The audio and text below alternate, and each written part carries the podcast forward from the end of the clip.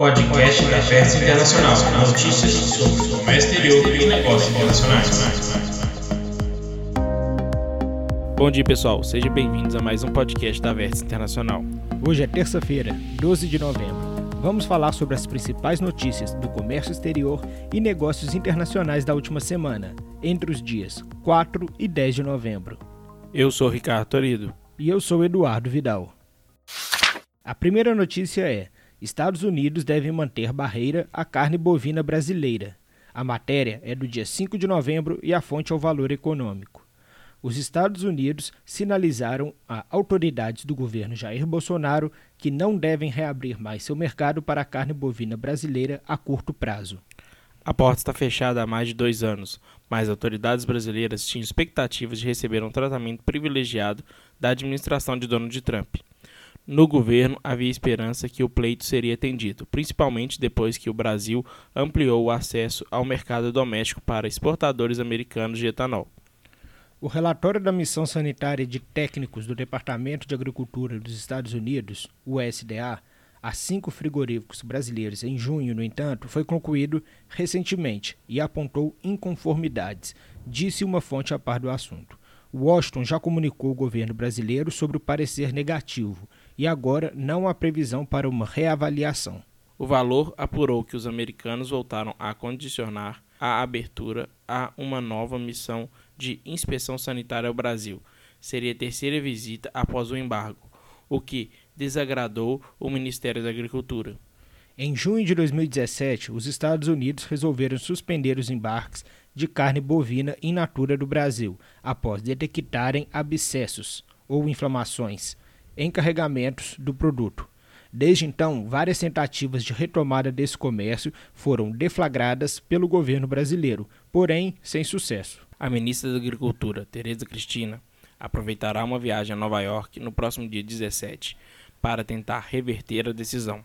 Ela também terá encontro com investidores, executivos do Banco Mundial e do Banco Interamericano de Desenvolvimento, o BID. Embora não denotem gravidade a uma primeira vista, os questionamentos apontados pelos americanos nas inspeções aos frigoríficos retardam o processo de abertura comercial e têm um pano de fundo político na leitura de fontes que acompanham de perto o assunto. O recado dos Estados Unidos surpreendeu Itamaraty, mas a demora do Brasil em implementar a prometida cota de 750 mil toneladas de trigo sem tarifa de importação teria desagradado Washington. Os americanos vinham sinalizando que levantariam um embargo à carne após vencer o obstáculo com o trigo. O Brasil vinha tendo cuidado de adiar a ativação da cota até a eleição na Argentina, tradicional e maior fornecedor de trigo aos moinhos brasileiros. Segunda notícia é: Estados Unidos consideram retirar tarifas sobre produtos chineses. A matéria também é do dia 5 de novembro e do valor econômico. Autoridades da administração Donald Trump estão debatendo se devem remover algumas tarifas existentes sobre produtos chineses, como uma concessão para selar um acordo parcial, já no início desse mês, que interromperia a guerra comercial com Pequim. De acordo com cinco fontes consultadas, a Casa Branca está considerando a possibilidade de reverter impostos sobre 112 bilhões de dólares em importações chinesas, incluindo roupas, eletrodomésticos e monitores de tela plana, que foram taxados em 15% no dia 1 de setembro. A iniciativa dos Estados Unidos atenderia uma demanda central de Pequim, já que os negociadores das duas maiores economias do mundo elaboraram os termos de um cessar-fogo a ser assinado nas próximas semanas por Donald Trump, presidente dos Estados Unidos, e Xi Jinping, presidente da China. Mas o Washington provavelmente esperaria algo em troca, incluindo disposições reforçadas sobre a proteção da propriedade intelectual para empresas americanas, maior certeza na escala das compras chinesas de produto agrícola dos Estados Unidos e uma cerimônia de assinatura do acordo em solo americano. O governo americano já suspendeu o aumento planejado das tarifas de 250 bilhões de dólares de mercadorias chinesas de 25 para 30%, que entraria em vigor no dia 15 de outubro, após uma visita dos principais negociadores chineses à capital americana no início de outubro.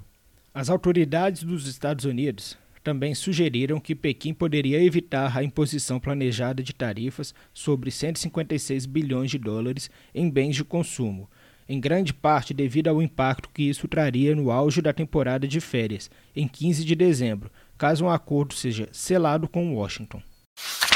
A terceira notícia é: Trump diz que não concordou em reverter tarifas sobre a China.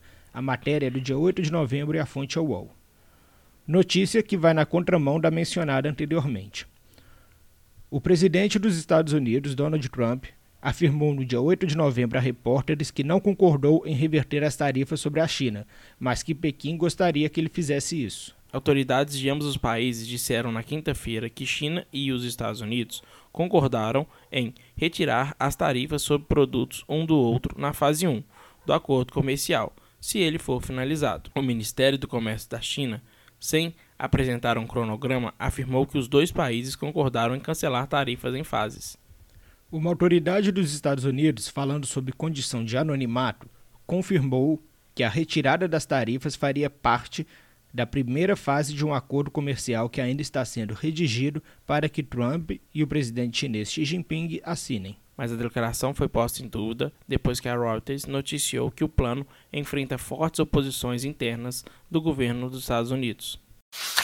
A quarta notícia é: Brasil isenta tarifas de importação de 750 mil toneladas de trigo por ano.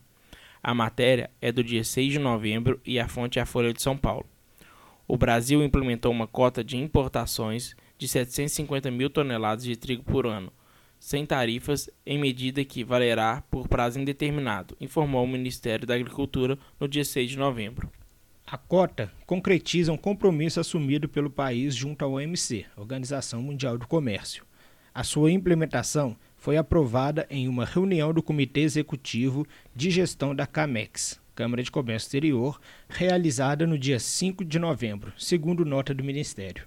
A pasta acrescentou que as importações de todos os países serão beneficiadas com a cota, exceto as provenientes de nações com as quais o Brasil possui acordo de livre comércio para produto, como a Argentina, principal fornecedora do cereal para o Brasil, que é isenta de tarifas por compor o Mercosul.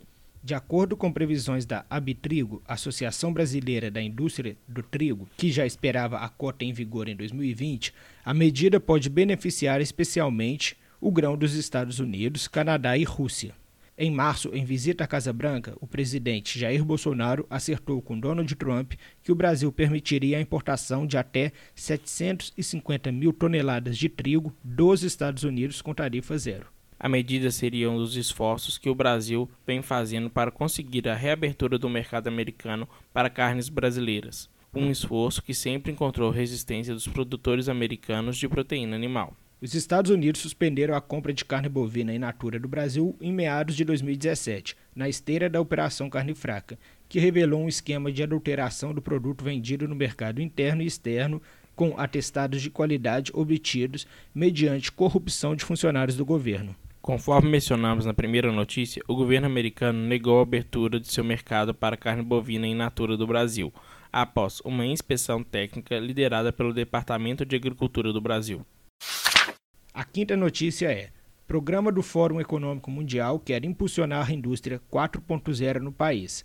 A matéria é do dia 7 de novembro e a fonte é o jornal Estadão. O Fórum Econômico Mundial quer disseminar a indústria 4.0 no Brasil.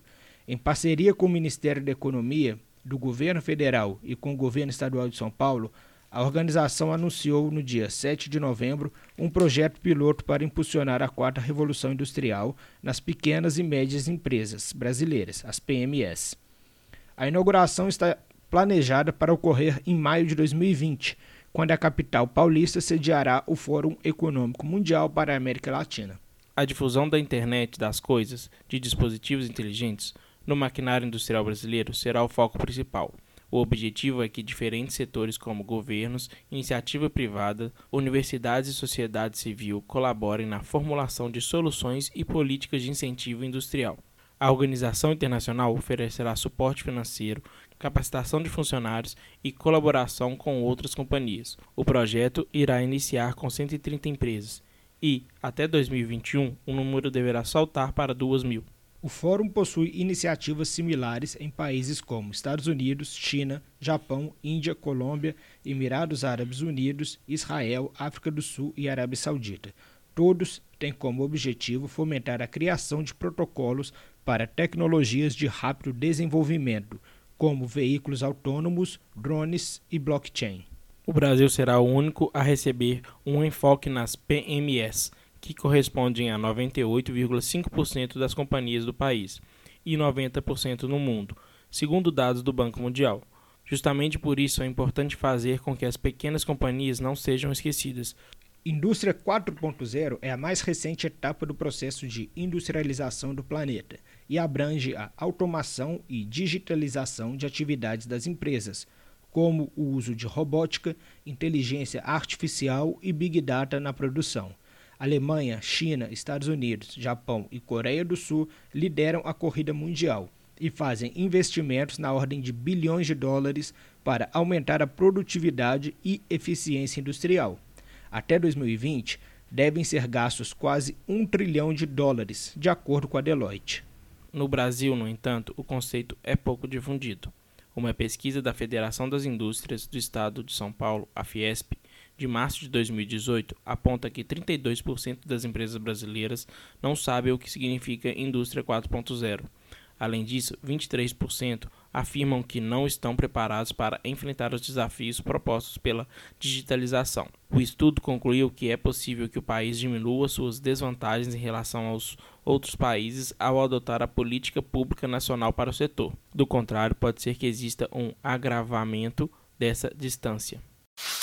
E agora, análise do dólar com Cristiano Schoub da Swift Câmbio Inteligente. Olá, aqui é o Cristiano Schoub da Swift Câmbio Inteligente para mais um podcast da Vértice Internacional. E o que, que aconteceu com o mercado, hein? Essa semana foi uma decepção generalizada. Tava todo mundo tão otimista, tão otimista com, com o mega leilão que foi tão falado pelo governo há meses, que traria uma entrada de recursos recorde no país, que teria muito investimento das empresas, das grandes petroleiras do mundo, e foi um fracasso.